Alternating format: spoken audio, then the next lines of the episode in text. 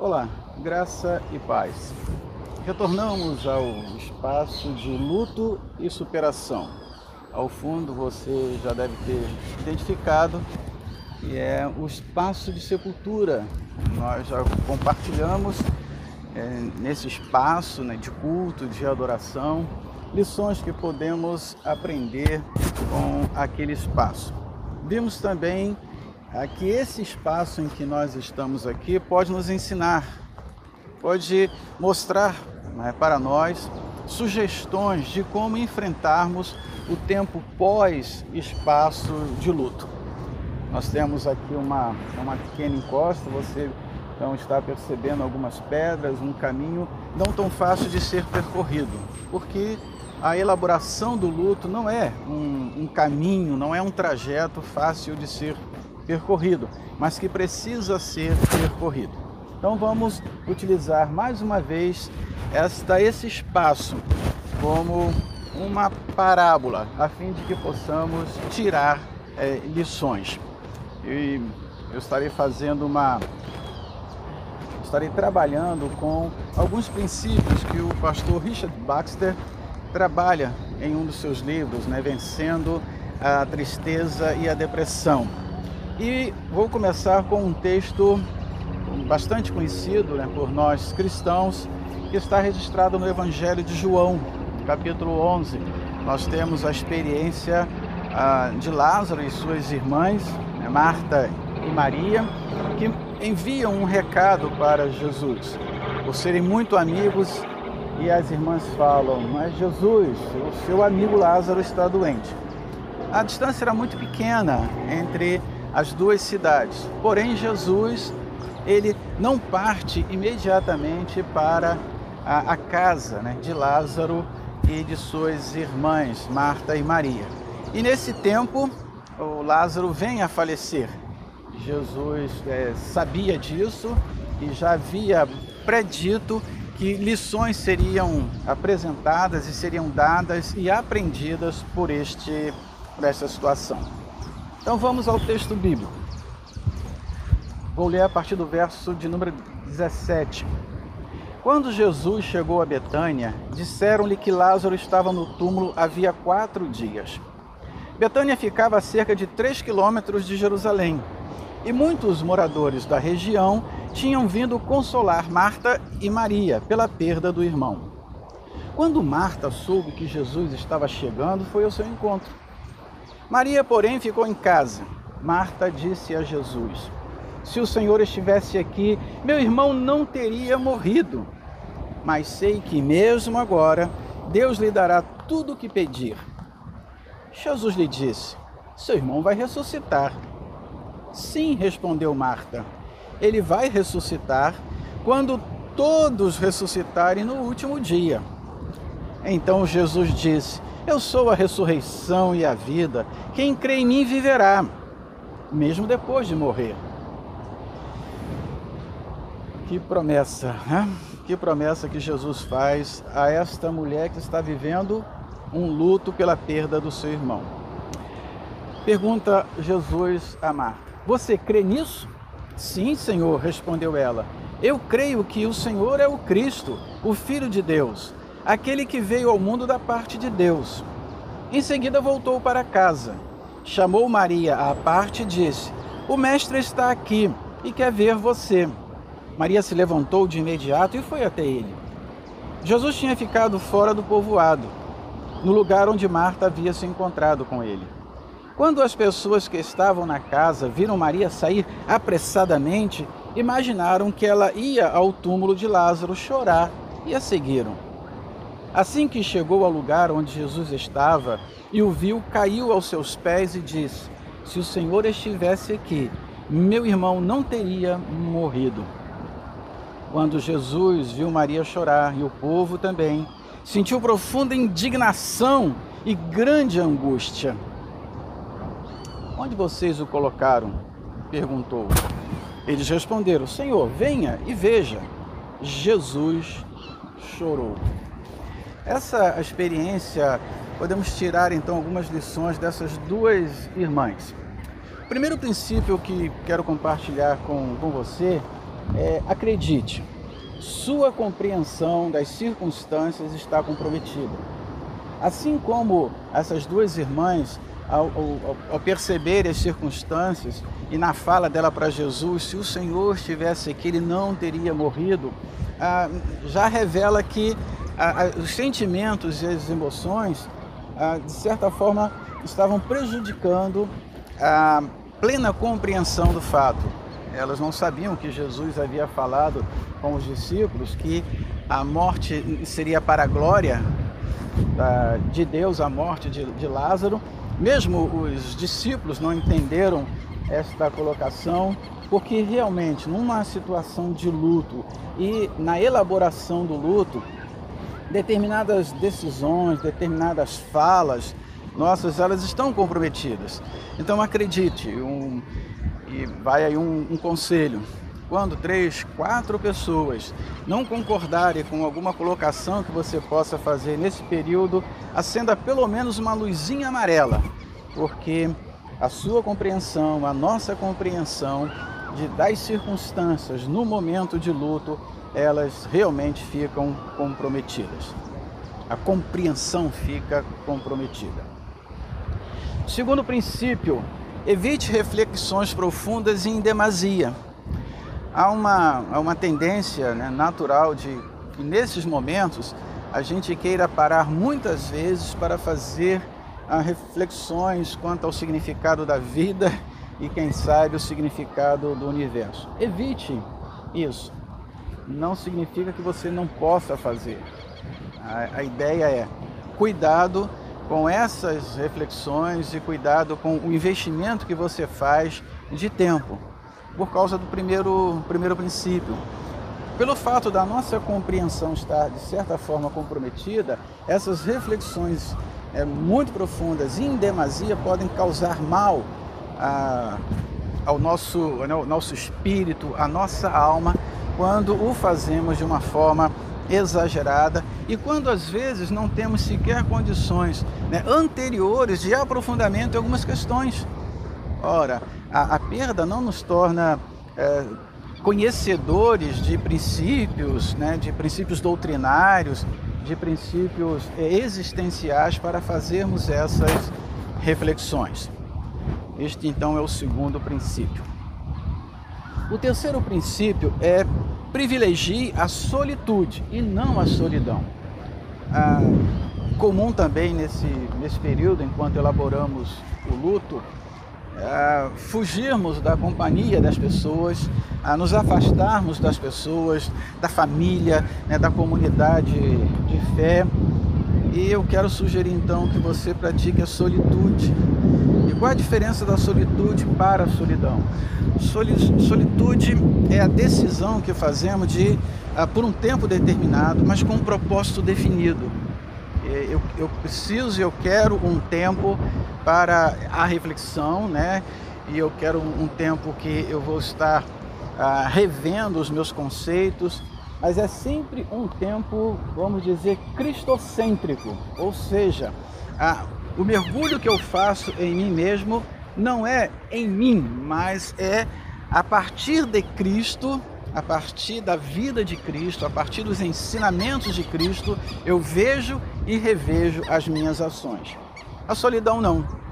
A solidão é aquela decisão que tomamos, independente ah, de propósito, independente de, de tempo, simplesmente eu me afasto né, das pessoas e acabo né, me afastando de mim mesmo ah, e fico ali num canto. Não há um propósito é, definido.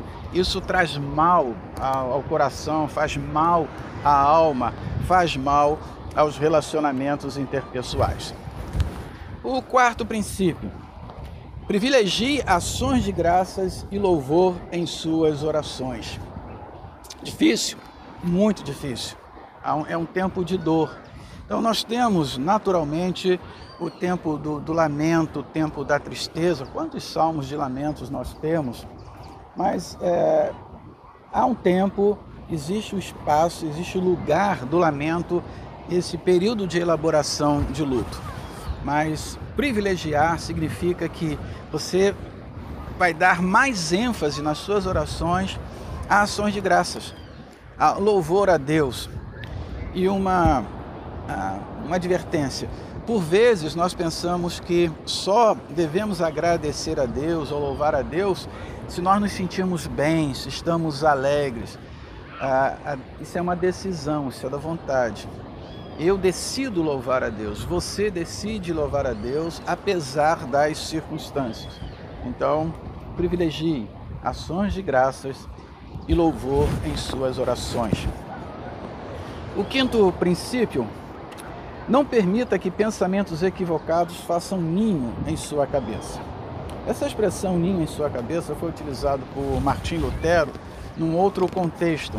E a primeira parte do, da sua fala diz assim: Não podemos impedir que os pássaros voem sobre as nossas cabeças, mas podemos impedir que eles façam ninhos sobre elas.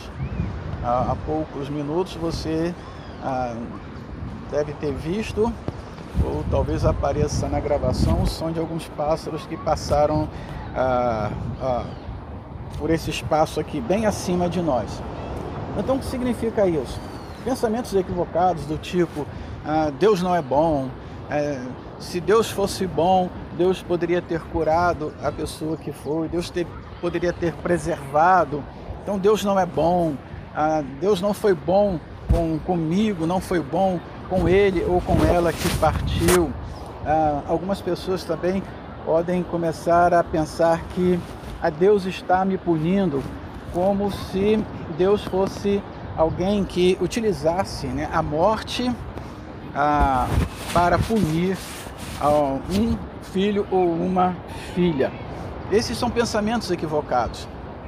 E, e se você eh, permitir que isso faça ninho na sua cabeça, você vai, vai adoecer. A sua alma vai adoecer. Então, no processo de, de elaboração do luto, é, não permita então que esses pensamentos habitem. Eles podem vir, é, é natural. Né? Nós levantarmos alguns questionamentos é, quanto à pessoa de Deus. Você também vai encontrar isso, ah, principalmente no livro dos, Salmos, o livro de, de Jó. Um ou outro momento nós encontramos expressões assim. Não se culpe se esses pensamentos ah, vierem à sua mente, chegarem à sua mente, ao, ao seu coração, mas não alimente. Não permita que esses pensamentos façam ninho em sua cabeça. E acrescento mais um princípio: privilegie guardar memórias e não coisas. E esse princípio é importante porque às vezes nós temos uma tendência, ou algumas pessoas têm tendências, a, logo depois né, que uma pessoa parte, uma pessoa muito, né, muito próxima, de significado muito grande, querer guardar é, roupas, objetos, é, espaços, é, associando a esse, essas coisas e objetos e espaço à pessoa que partiu. Isso no primeiro momento é, é plenamente ilícito, só que é preciso que haja na elaboração do luto um desapego a essas coisas e objetos, privilegiando as memórias. Vez outra nós encontramos a quartos que são arrumados e que permanecem arrumados por meses e às vezes anos depois que uma pessoa parte. Há aquele há um investimento, há um, há um desejo que a pessoa que partiu retorne, ou uma esperança que a pessoa que partiu retorne, ou seja, uma negação daquela experiência de morte. Isso adoece. Para a elaboração saudável do luto, eu quero sugerir então que você privilegie guardar memórias e não coisas. Ah, já vi casos em que uma cadeira ficava sempre vazia, né, a mesa, por ser a cadeira da pessoa que partiu, ou uma cadeira de descanso. É quase como que é, não é permitido que alguém sente, sente naquela cadeira, porque seria uma quase uma afronta à memória da pessoa que partiu. Então, eu quero sugerir que você privilegie guardar memórias. E eu gosto muito de lembrar de Jesus. Jesus ressurreto. E vamos imaginar o, o que seria se os discípulos guardassem coisas de Jesus. O prato que ele utilizou na ceia, né? o, a, a, o, o cálice, a roupa que Jesus utilizou. Sabemos que aqui ou ali tem esse, esse discurso, né, que esse objeto teria passado pelas mãos ou pelo corpo de Jesus. E Jesus não, em momento algum, Jesus estimula isso. Gosto muito quando Jesus fala, é, é ressurreto com os discípulos. Olha só, vocês vão receber o poder do alto, o poder do Espírito Santo. Para quê? Para contar a minha história. O Espírito Santo vai ajudar vocês a lembrarem, trazer à memória de vocês aquilo que eu falei, aquilo que eu ensinei. Para quê? Para que a partir das memórias vocês proclamem a minha história, a nossa história, até aos confins da terra. E pela graça de Deus, hoje somos igreja de Cristo, porque os discípulos assim o fizeram. É um caminho ah, não tão fácil de ser percorrido, você pode perceber. É, por isso não é um caminho é simples de chegar até, até esse espaço. Ou seja, não é um caminho simples de você deixar o lugar né, da sepultura, o lugar da perda, para o, o, o trecho em que você começa a elaborar o luto. Você deve lembrar que ah, existe esse espaço aqui né, de íngreme, de pedras, e daqui a pouco eu vou mostrar a vocês o braço de mar que nos separou e nos separa do espaço em que nós íamos ser o espaço de vida. Meu desejo, a minha oração é que você não desanime nesse processo, não desanime nesse percurso de deixar o espaço da perda para chegar ao espaço de vida mas sabendo que não é um espaço é, simples, não é um espaço fácil. Você pode contar com a ajuda de pessoas para te ajudar nesse processo, dar a mão, num, talvez no momento em que você é, escorregar, mas é possível e é desejável por Deus que você vença. Então, espero que essa, esses princípios te auxiliem. Você que passou por uma situação de perda, que está elaborando o luto, que esses princípios te ajudem a se aproximar cada vez mais de Deus, de você mesmo e das pessoas. Vamos então agora, você vai perceber o restante do, do caminho a ser trilhado até o espaço de vida.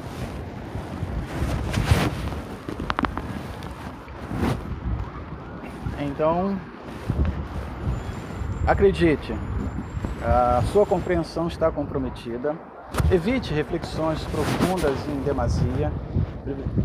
Privilegie a solitude, não a solidão. Privilegie ações de graças e louvor em suas orações. Não permita que pensamentos equivocados façam ninho em sua cabeça. Privilegie guardar memórias e não coisas. E olhe para frente. Olhe para o horizonte. Olhe para as possibilidades.